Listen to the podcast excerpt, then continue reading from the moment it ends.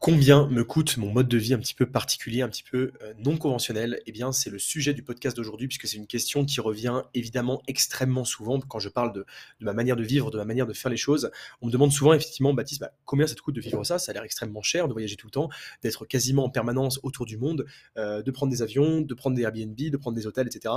Euh, comment tu fais? Combien ça te coûte? Et comment tu gères finalement ton budget quand tu voyages et dans ton mode de vie, on va dire, nomade? Eh bien, c'est une question qui est très intéressante et je vais répondre dans ce podcast parce qu'il y a beaucoup de choses qui sont un petit peu euh, un petit dans ce que j'entends régulièrement par rapport au mode de vie, par rapport au coût de la vie également à l'étranger. Et on va essayer de démêler un petit peu le vrai du faux dans ce podcast. Alors, première chose déjà, est-ce que le mode de vie nomade coûte cher? Alors, la réponse va être un petit peu euh, ambivalente puisque c'est, ça dépend. Ça dépend. Si tu pars tout seul, si tu voyages tout seul, euh, le coût de la vie va être je dirais, relativement élevé. il va évidemment être bien moindre qu'avec une famille, là-dessus, c'est vraiment logique, mais un petit peu contre-intuitivement, quand tu voyages à deux, quand tu voyages en couple ou avec un ami ou une amie, eh bien, ça coûte beaucoup, beaucoup, beaucoup moins cher. Donc, ce que je te dirais déjà, c'est que si tu voyages vraiment seul, seul, le coût de la vie est relativement élevé, ça coûte relativement cher. On va revenir sur les chiffres, bien sûr, juste après.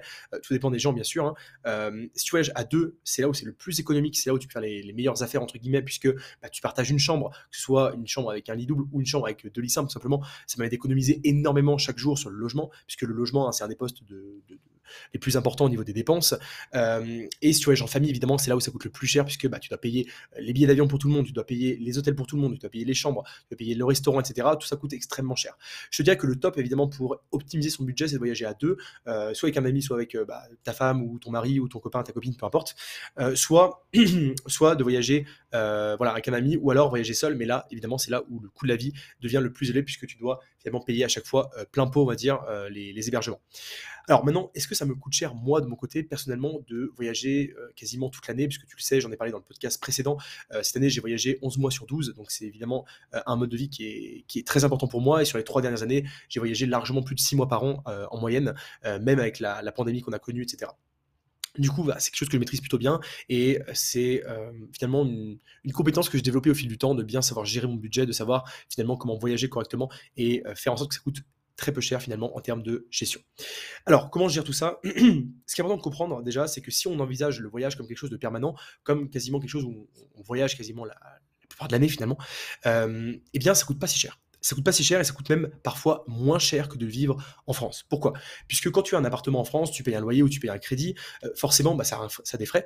Moi, de mon côté, par exemple, mon appartement, euh, mes appartements dans lesquels euh, bah, que, je possède sont loués, donc ça m'apporte de l'argent chaque mois, ça me permet, d'avoir un revenu et j'ai pas cette charge chaque mois d'avoir un appartement en France à payer.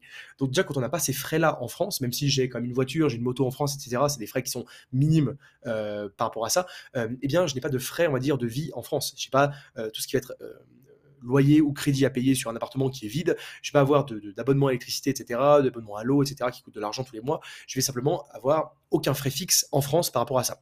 Ce qui me permet du coup d'investir cet argent, enfin d'avoir cet argent entre guillemets, pour vivre à l'étranger et pouvoir voyager. Donc c'est déjà une économie qui est faite. Sinon, le mode de vie en soi, quand on voyage dans des pays comme par exemple les États-Unis, comme euh, je sais pas des pays d'Europe de l'Ouest, des pays euh, d'Amérique du Nord, des pays, euh, certains pays d'Amérique du Sud, on va dire également, et des pays d'Asie également, comme Hong Kong, Singapour, etc., là, le coût de la vie va être très élevé. Et dans ce cas-là, évidemment, le fait de voyager de manière nomade, d'avoir des appartements qui sont bah, à la nuit ou à la semaine ou au mois, dans le meilleur des cas, ça va coûter extrêmement cher, forcément, puisque ce sont des pays qui sont très développés, c'est des pays qui sont très chers. Dans mon cas, euh, je voyage dans des pays qui sont soit des pays qui sont moins chers que la France, légèrement moins chers, soit beaucoup moins chers que la France. Du coup, le mode de vie et le coût de la vie devient beaucoup plus finalement par rapport à ce qu'on connaît finalement en France. Quand j'ai vécu par exemple 9 mois à Bali, j'avais des, logements que je payais au mois, donc je payais finalement un hébergement qui me coûtait, on va dire, le prix d'un très bon, un loyer assez cher en France, mais pour une villa avec piscine, avec une, vue magnifique, etc., avec euh, voilà, un, entretien quotidien, donc avec un staff qui vient faire le ménage tous les jours, qui vient refaire le lit, faire le ménage, euh, nettoyer, etc., la maison. Bref, tout ça, ce sont des, types de biens qui n'existent même pas en France et qui finalement vont nous coûter le prix d'un euh, très bel appartement en France. Donc finalement, au niveau du coût de la vie quotidien, au niveau du loyer, par exemple, quand je vivais à Bali, ça me coûtait finalement bah, le même prix que ce que j'aurais payé en France pour un bien, on va dire, haut de gamme. Donc finalement, il n'y a pas une grande différence là-dessus. Après, pour tout le reste, au niveau des transports, au niveau des restaurants, au niveau, parce que tu le sais, voilà, même en France, je mange au restaurant tout le temps, donc ça me coûte un certain budget, bien évidemment. Euh, quand je suis à Bali, évidemment, le coût des restaurants est bien moindre. Donc le fait d'avoir ce mode de vie-là me coûte beaucoup moins cher à Bali. À côté de ça, finalement, le fait de pouvoir euh, voyager dans des pays comme ça qui sont beaucoup moins chers que la France permet d'économiser énormément sur le, la vie quotidienne. Donc je l'ai dit, les restaurants, j'ai dit les transports également, les taxis, évidemment, ça coûte beaucoup moins cher. Les hôtels, si tu pars en week-end, ça coûte beaucoup moins cher également. Bref, finalement, le fait de voyager de manière nomade dans un pays comme Bali, enfin, qui n'est pas un pays dans l'île qui est Bali, dans le pays qui est l'Indonésie, eh bien, ça coûte beaucoup, beaucoup, beaucoup moins cher, à mon sens en tout cas, que de vivre ensemble avec mon mode de vie. Donc finalement, le fait de, voyager dans mon cas, le fait d'être libre, le fait d'être affranchi, finit par me coûter moins cher que de rester en France, dans un endroit où bah, la météo est pas top, dans un endroit où finalement je me sens pas forcément bien et dans un endroit où j'ai pas le, réseau que je peux avoir dans un endroit comme Bali, forcément. Et donc du coup finalement, le fait d'avoir voyagé euh, pendant 9 mois en Indonésie m'a coûté moins cher que d'avoir un mode de vie équivalent en France. Donc ça c'est un avantage qui est considérable. Également le trajet, donc le fait de prendre l'avion, ça coûte un, certain prix bien évidemment, mais quand on le lisse sur par exemple 2, 3, 4 mois, eh bien le coût devient tout de suite beaucoup plus négligeable. Si tu payes par exemple 1000 euros de billet d'avion, euh, si tu pars pendant 2 semaines, ça coûte cher. Si tu pars pendant 6 mois, bah, tout de suite, tu divises tes, tes 1000 euros par 6. Tu rentabilises, on va dire, ton billet d'avion sur une période qui est beaucoup plus longue. Donc au final, le coût réel, il est beaucoup plus faible que euh, si tu partais finalement deux semaines. Donc le voyage à long terme coûte finalement beaucoup moins cher que le voyage à court terme si on prend en compte vraiment toutes les données dans le calcul. C'est un point qui est également très important. Et au final, donc le mode de vie dans ces pays-là, ça coûte beaucoup moins cher quand on est relativement sédentaire. Comme dans mon cas à Bali, finalement, j'étais dans une villa, euh, j'ai pas énormément bougé, j'ai pas voyagé partout euh, autour de, l'Indonésie, donc ça me coûtait peu cher. Maintenant, comme euh, là, ces, derniers mois, enfin ce dernier mois, j'étais au Mexique, j'ai beaucoup bougé, j'ai pris beaucoup d'avions, j'ai changé beaucoup d'hébergements puisque j'ai voyagé, j'ai découvert le pays, ça m'a coûté beaucoup plus cher. Alors pour te faire un, ordre d'idée, pour te donner vraiment un, indicatif, un coût de la vie à Bali, par exemple, dans mon cas, avec mes, mes dépenses, ça peut coûter, alors je vais lisser ça, mais en, ayant vraiment un train de vie relativement, enfin, qui, est, euh, on va dire, sans compter quasiment, hein, quasiment sans compter, euh, on va être sur un train de vie qui a coûté 2500 euros par mois, 3000 euros par mois, on va dire, pour vraiment, je parle vraiment d'un train de vie qui est très élevé, c'est-à-dire villa avec piscine, euh, entretien tous les jours, taxi tout le temps, moto, restaurant tous les jours, matin, midi et soir, livraison de nourriture, etc. Enfin bref, vraiment le, maximum de dépenses quasiment entre guillemets. Alors sans, euh, je suis pas allé, euh, je faisais pas n'importe quoi, j'avais pas en boîte de nuit euh, dépensé 1000 euros par jour évidemment, c'est pas le cas, mais voilà, on va dire vraiment un train de vie qui est très confortable. Ça peut coûter autour de ouais, 2500-3000 euros pour une personne en sachant que voilà, c'est un petit peu le, coût qu'il faut, qu'il faut estimer dans ce type de pays-là, l'Asie du Sud-Est, la Thaïlande, le Vietnam, l'Indonésie, etc. On peut compter ce, niveau de dépenses là. Donc finalement, tu vois, ça peut, alors, je suis d'accord, hein, c'est une somme évidemment,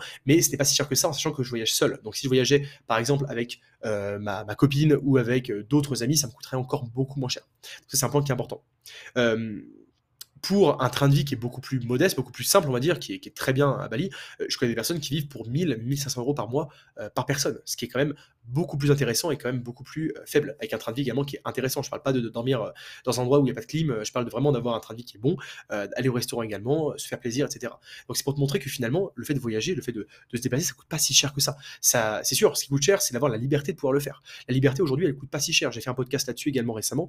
la liberté, elle coûte pas si cher que ça. Ce qui coûte cher, c'est d'avoir la capacité de ne pas avoir de contraintes géographiques et de contraintes temporelles. Ça, ça coûte cher en termes de travail. Mais sinon, une fois que tu as ce confort et cette, vie-là, eh bien après, tu peux avoir un train de vie qui est totalement confortable avec finalement des dépenses qui sont totalement mesurées.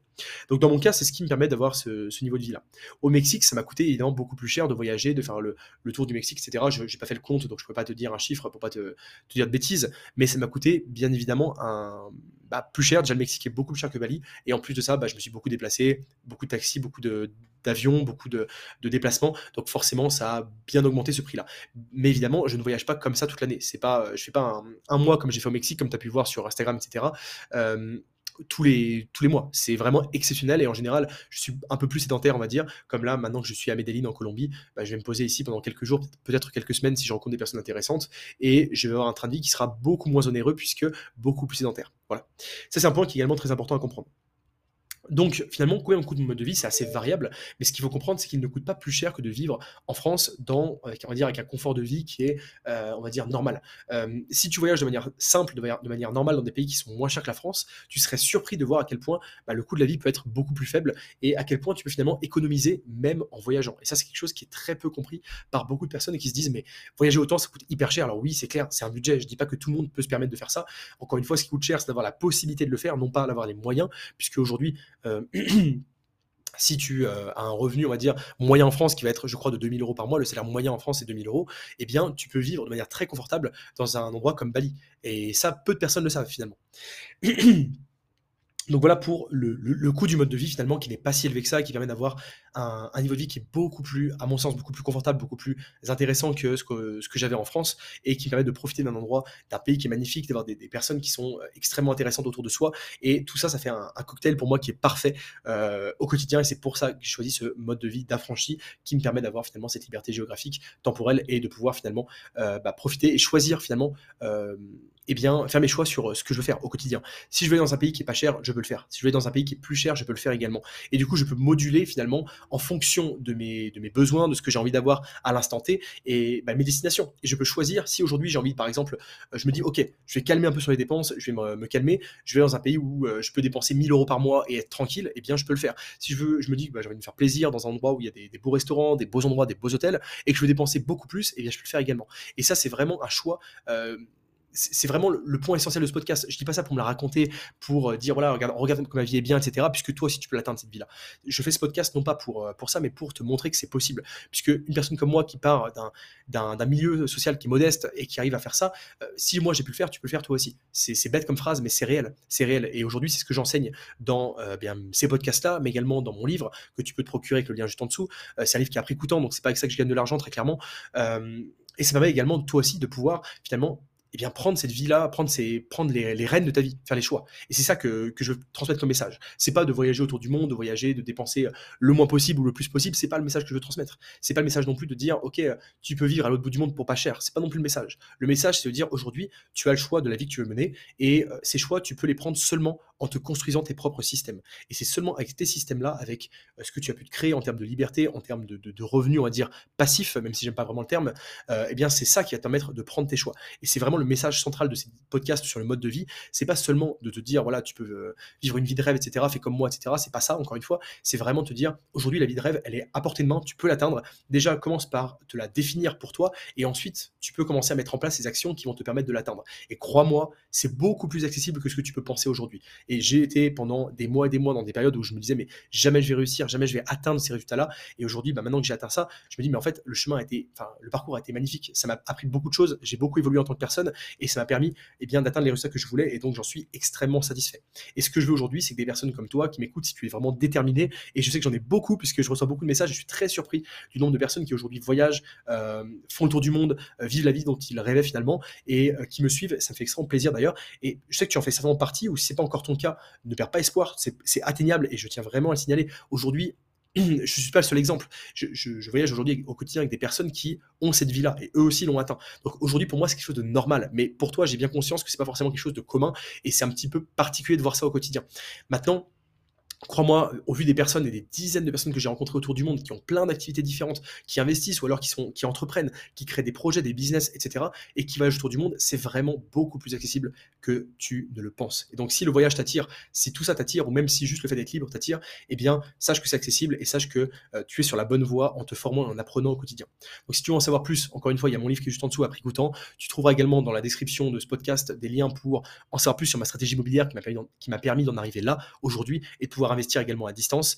Et voilà, je te laisse là-dessus, je te laisse découvrir un peu tout ça et également rejoindre le Telegram où je partage au quotidien eh bien, bah, ce que je fais et également des astuces sur l'immobilier, sur l'investissement et sur la création de systèmes. Voilà, je pense qu'on a fait le tour sur ce podcast-là. Je t'invite vraiment à aller voir les liens en dessous et à voir un petit peu ce qui t'intéresse dans ce que je te propose. Et puis on se retrouve dans un prochain podcast. À très bientôt.